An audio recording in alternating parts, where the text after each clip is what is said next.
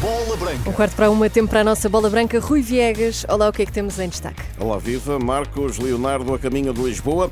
Mercado aberto até 2 de fevereiro. Bola branca é uma oferta mailboxes, etc. Procure o centro mais próximo de si em mbe.pt.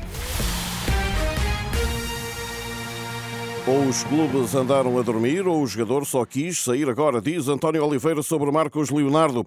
O ponta de lança contratado ao Santos por 18 milhões de euros é esperado ainda hoje em Lisboa para se juntar ao Benfica.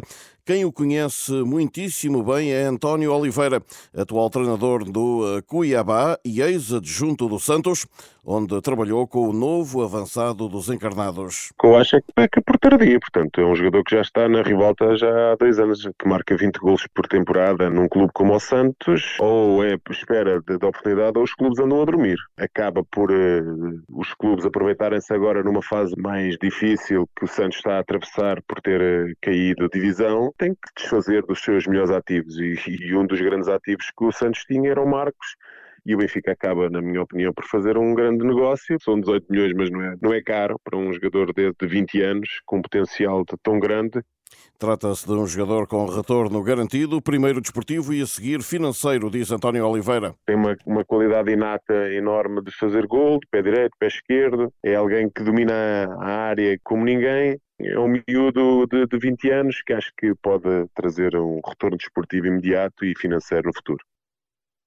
Melhor marcador da equipa despromovida à Série B do Brasil, com 21 tentos.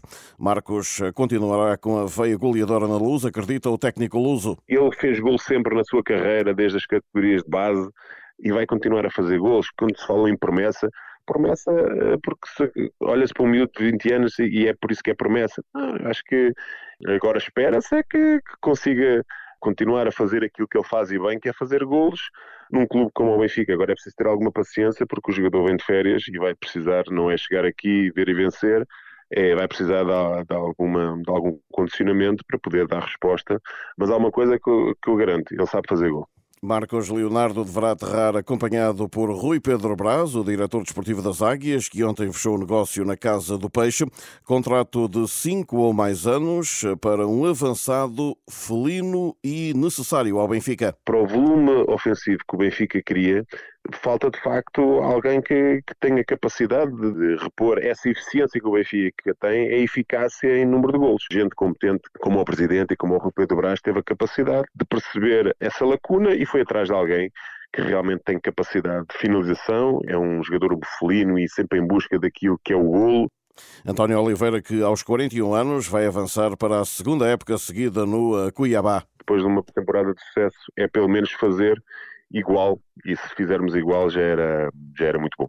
Depois do novo avançado, o Benfica vai procurar assegurar um lateral esquerdo.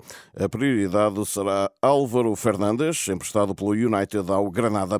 No Sporting, Jenny Catamo pode ser a opção para a recepção de sexta-feira ao Estoril. Embora tenha sido convocado para o Cano, o moçambicano tem de cumprir castigo, resultante de dois cartões amarelos na fase da qualificação, que o impede de defrontar o Egito no dia 14.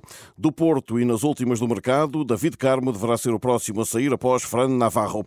O mercado de inverno está aberto no nosso país entre hoje e 2 de fevereiro.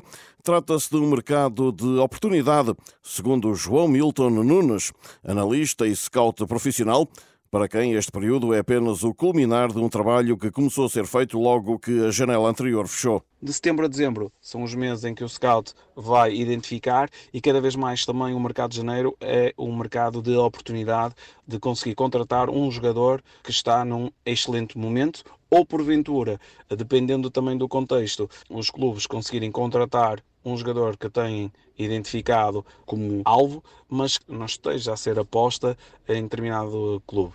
E é uma grande oportunidade de o conseguir trazer, empréstimo com opção. Vemos muito isso também no mercado de, de janeiro. Mas, afinal, como funciona a oferta? Pode ser feita de duas formas.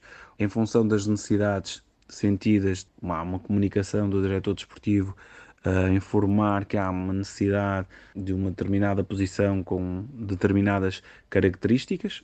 E uma segunda variante que é o agente que vai propor ao clube um negócio de oportunidade E Nuno Presume identifica aquelas que deverão ser as prioridades dos quatro primeiros classificados do Campeonato Português nesta janela.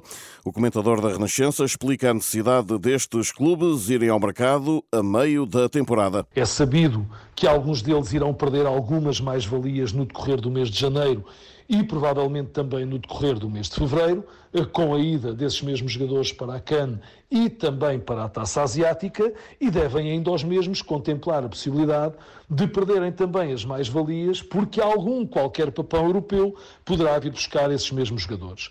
Começando pelo Sporting, um jogador para a posição de Morita parece-me fundamental, não tanto para a posição de Diomandé, visto que o Sporting tem colmatado bem um, as ausências dos centrais, poderá ainda contemplar a saída do Ioqueras, embora Paulinho também tenha dado uma resposta positiva no decorrer desta época. Já relativamente ao Benfica, é nas laterais eh, que necessita de reforçar o seu plantel, quer à direita, quer à esquerda, porque os contratados para a esquerda, praticamente, eh, ou por inadaptação ou outro qualquer motivo, não têm dado qualquer rendimento à equipa de Roger Schmidt.